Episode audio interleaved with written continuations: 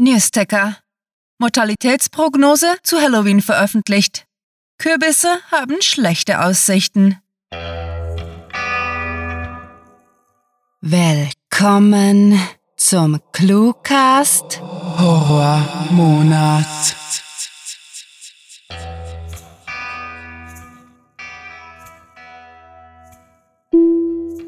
Hier spricht. Wir erwarten einige literarische Turbulenzen und möchten Sie bitten, angeschnallt zu bleiben. Für all jene mit Flugabsturzangst bietet unser Bordmagazin unter cluewriting.de die notwendige literarische Ablenkung mit unzähligen Short Stories und... Oh, scheiße.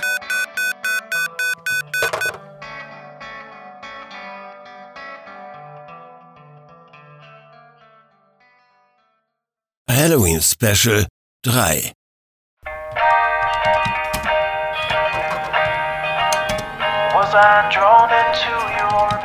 Der Morgen war ruhig verlaufen. Es hatte nur wenige Anrufe gegeben und Christine hatte frei, sodass Emil von ihren Lästereien verschont blieb. Er streckte sich ausgiebig und gab sich keinerlei Mühe, das Gähnen zu unterdrücken. Immerhin war bis am Nachmittag niemand da, der ihn dafür hätte rügen können. Ein klein wenig langweilig war es aber doch geworden. Und als die kleine Zeitanzeige auf seinem Computerbildschirm endlich eine Pause genehmigte, schob er sich schwungvoll mit ihrem Bürostuhl vom Tisch weg. Endlich, murmelte der großgewachsene Mann zu sich selbst. Kaffeepause. Auf dem Weg in den Pausenraum fiel ihm das dumpfe Knirschen seiner Anzugsschuhe auf dem Teppichboden auf. Er hatte es zuvor noch nie bemerkt, denn in den drei Jahren, die er hier bereits arbeitete, war es noch nie so still gewesen.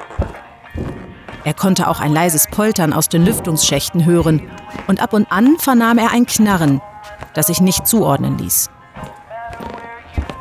Auf halber Strecke blieb Emil plötzlich stocksteif stehen und versuchte herauszufinden, woher das Geräusch kam. Erst blickte er abwesend den Flur hinunter. Allerdings alarmierte ihn irgendetwas, machte ihm Gänsehaut. Also kniff er seine grauen Augen zusammen und drehte sich ganz achtsam um. Natürlich war da nichts außer den leeren Arbeitsplätzen und seinem Computer, der wie üblich vor sich hinsummte. Also schüttelte er den Kopf und ging weiter. Emil ging wie jeden Vormittag durch die dritte Tür auf der linken Seite, drückte ohne hinzusehen den Schalter der Kaffeemaschine und setzte sich dann auf seinen Lieblingssessel vor dem Fenster. Eine kurze Weile blätterte er lustlos in der Tageszeitung, aber die Einsamkeit und das fehlende Geplapper seiner Arbeitskollegen machte ihn nervös. Deswegen machte er das Radio an. Viel besser, seufzte Emil und las den Artikel über eine unsterbliche Qualle zu Ende, bevor er aufstand, um sich endlich seinen wohlverdienten Kaffee zu machen. Wippend zu einem monotonen Popsong schnappte er sich seine Tasse, aber als er seine Hand ausstreckte und sie unter die Maschine stellen wollte, überkam ihn ein seltsames Gefühl.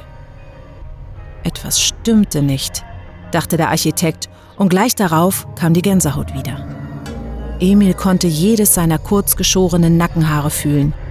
Ihm wurde schlecht und dann wich sämtliche Farbe aus seinen gut gealterten Gesichtszügen. Langsam beugte er sich vor und biss sich dabei angespannt auf die Unterlippe. Sein schrecklicher Verdacht verhärtete sich, und nachdem er ganz vorsichtig die Tasse auf die Kommode gestellt hatte, sodass er ja keinen Lärm machte, fuhr ihm der pure Schock in die Glieder. Mein Gott! schrie er erstickt und hielt sich sofort die Hand vor den Mund. Die Kaffeemaschine ist kaputt.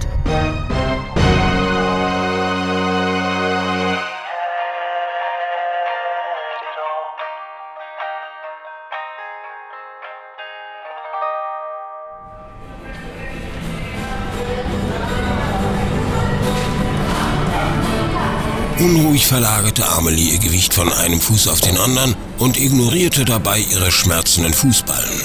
Sie war es an sich gewohnt, den ganzen Tag in High Heels zu verbringen, hatte das neue Paar jedoch noch nicht richtig eingelaufen. Normalerweise hätte sie sich das selbstverständlich nicht angetan, aber für den Fall, dass ihre Sorge unbegründet war, wollte sie nicht unvorbereitet sein und extra hübsch aussehen. Der Sekundenzeiger ihrer teuren Uhr tickte unbarmherzig weiter und schien Löcher in ihre Gedanken zu meißeln.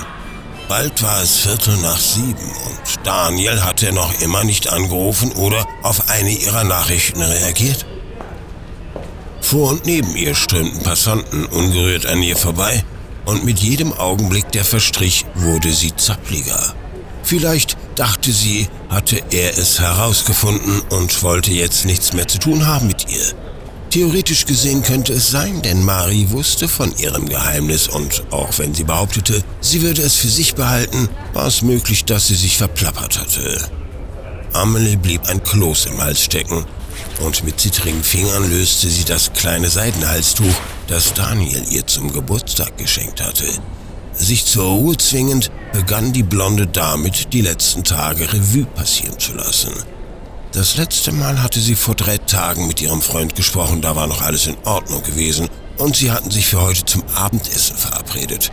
Marie hatte sie gerade eben noch gesehen und die hatte nichts von einer Unterhaltung mit Daniel gesagt. Es war also eher unwahrscheinlich, dass er von ihrer letzten Parteiwahl wusste. Erlöst atmete Amelie aus und lehnte sich an den Pfeiler hinter ihr, doch als ein in Leder gekleideter Junge mit einem dicken Nietengürtel über der Hüfte und einem Rucksack in der Hand an ihr vorbeirannte, war ihr, als würde ihr Herz verrutschen. Daniel hatte sich darüber beschwert, dass er neulich Abend an der Bushaltestelle von einem suspekt aussehenden Typen dumm angemacht worden war. Er hatte ihr davon erzählt, weil er richtig stolz gewesen war, dass er dem Fremden Kontra geboten hatte. Und natürlich hatte er nicht auf sie hören wollen, als sie ihm deswegen die Leviten gelesen hatte. Was, wenn dieser Typ Daniel nach Hause gefolgt war und ihm etwas angetan hatte, folgerte Amelie voreilig und stieß sich aufgeregt vom glatten Granit ab. Egal wie sehr sie sich bemühte, sie konnte die Idee nicht loswerden, dass Daniel etwas passiert war. Welchen Grund gäbe es denn sonst, dass er sich so lange nicht mehr bei ihr gemeldet hatte? Sie begann schwer zu atmen und an ihren aufgerissenen Nagelhäutchen zu zupfen, ehe sie unkoordiniert in ihrer Handtasche wühlte, um das Handy herauszufischen. Während sie den Nachrichtenverlauf von ihr und Daniel nach einem Hinweis absuchte, wackelte sie frenetisch mit ihrem Bein, lehnte sich immer wieder an die Säule und stieß sich danach gleich wieder ab. Irgendwann, als die Spannung beinahe unerträglich wurde und Amelie glaubte, sie könnte ihre aufgeriebenen Nerven nicht mehr im Zaum halten, sah sie ihn. Daniel schlenderte scheinbar gemütlich in ihre Richtung, allerdings konnte sie nicht ausmachen, ob er wütend oder verletzt war, hatte sie doch ihre Brille im Auto gelassen, weil sie ohne besser aussah. Hektisch rannte sie auf ihn zu, umarmte ihn und legte erleichtert ihre Hände auf seine Wangen. Oh Daniel, ich habe mir solche Sorgen gemacht, begann sie zu schluchzen. Etwas irritiert sah er sie an, legte seine Stirn in Falten und meinte, Sorry, ich habe mein Handy verloren.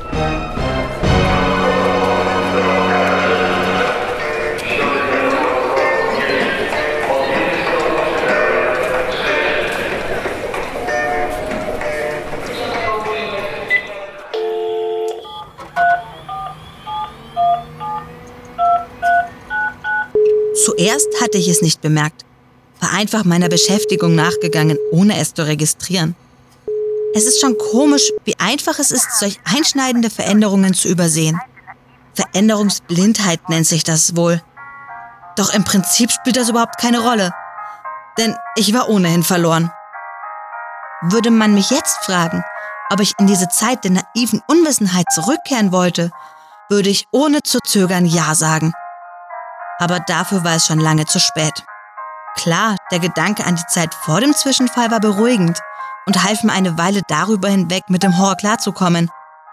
Alles wird wieder gut, so wie früher, flüsterte ich zu mir selbst, während ich unter dem Esstisch im Wohnzimmer kauerte und der Musik lauschte, die über den Telefonhörer auf mich einrieselte. Ich hatte eine ganze Reihe von Emotionen durchlebt, seit ich es entdeckt hatte. Nach der ersten Verwirrung und dem Versuch, die Situation zu verleugnen, kam das blanke, unbändige Entsetzen. In Bruchteilen von Sekunden war mein Körper mit Adrenalin geflutet worden und ich war aufgesprungen, durch die Wohnung gerannt und hatte mich mit einer athletischen Bewegung, die ich mir zuvor niemals zugetraut hätte, unter den Tisch gestürzt. Alles war so schnell passiert und ich musste mich nach dem ersten Schock richtig dazu zwingen, ein zweites Mal hinzusehen, um mich von der bitteren Tatsache zu überzeugen. Mein Leben wie ich es bisher kannte, war nicht mehr. Einfach so war es ausgelöscht worden. Und nun saß ich verloren und alleine da und wartete vergeblich auf Hilfe. Bitte haben Sie noch einen Moment Geduld. säuselte die mechanisch wirkende Stimme am anderen Ende der Leitung. Und ich hätte am liebsten losgeheult. Diese Schweine, dachte ich aufgebracht und ballte meine Fäuste so heftig, dass meine Knöchel weiß herausstachen. Alles war nur ihre Schuld. Und jetzt ließen sie mich einfach so im Stich. Natürlich, ich habe mich auch nicht immer korrekt verhalten. Aber das ging einfach zu weit. So etwas hatte ich nicht verdient. Wutentbrannt schleuderte ich ein lose herumliegendes Kabel aus meinem Versteck, pfiff auf die Konsequenzen. Der Drucker fiebte kläglich und holte mich wieder in die Realität zurück, sodass ich mir betroffen die Haare raufte. Vielleicht, überlegte ich verzweifelt, würden sie mir aus dieser schrecklichen Misere helfen, wenn ich mich mehr anstrengte, wenn ich alles stets pünktlich erledigte.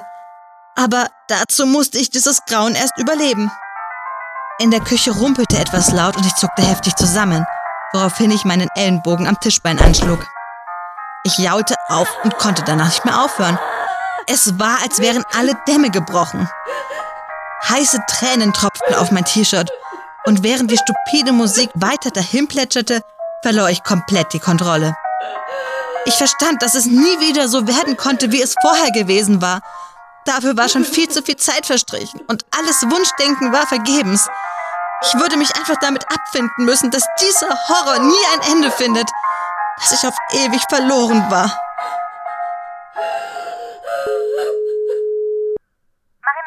Apparat. Wie kann ich Ihnen helfen? Es dauerte einige Augenblicke, bis ich begriff, dass die Musik aufgehört hatte. Danach riss ich mich so schnell ich konnte zusammen und sagte mit aufgewühltem Tonfall, "M- mein Internet geht nicht.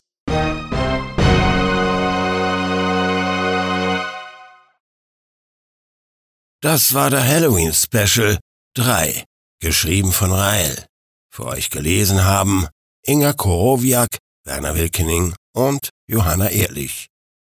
Diese Kurzgeschichte wurde mit der Themenvorgabe Moderne Schrecken verfasst. Liebe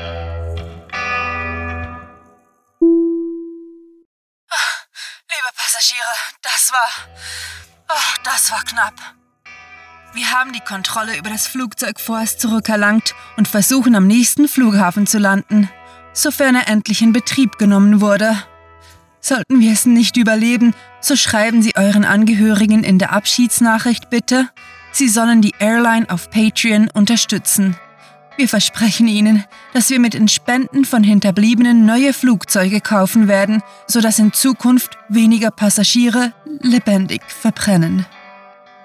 Doch wir bleiben vorerst optimistisch, also schlagen wir vor, dass Sie auf cluewriting.de slash newsletter gehen und das Bulletin für Überlebende eines Flugzeugabsturzes abonnieren. Das hebt die Stimmung und... Moment. Irgend... Irgendetwas brennt im Frachtraum. Unsere Cabin Crew wird Sie jetzt instruieren, wie Sie Ihre Brace Position korrekt einnehmen und ein brennendes Flugzeug zu verlassen haben sofern Sie nach der Bruchlandung noch in einem Stück sein sollten. Achten Sie gut darauf, was die Sprecher sagen. Sucht diese Helden des Cluecast auch auf ihren Seiten heim und vergesst nicht, dem Röcheln ihrer Stimmen zu folgen.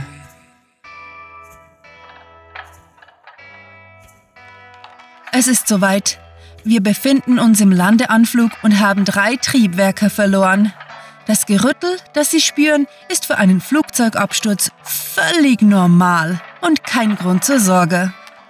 Da sich aber die Cockpit-Crew auf das Fliegen konzentrieren sollte, informiert sie die Airline von nun an auf Twitter sowie YouTube über den Fortschritt des Desasters. Folgen lohnt sich. Hey, wo, kommt der Berg her?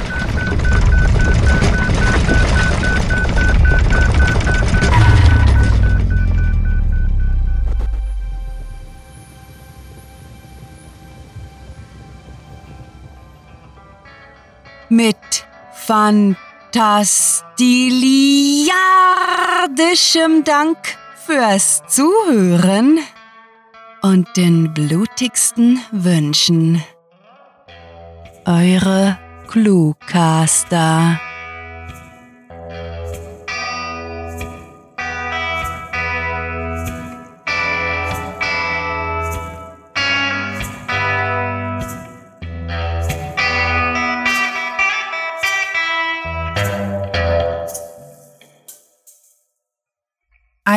Zwei, drei. Ich hack dich jetzt in zwei.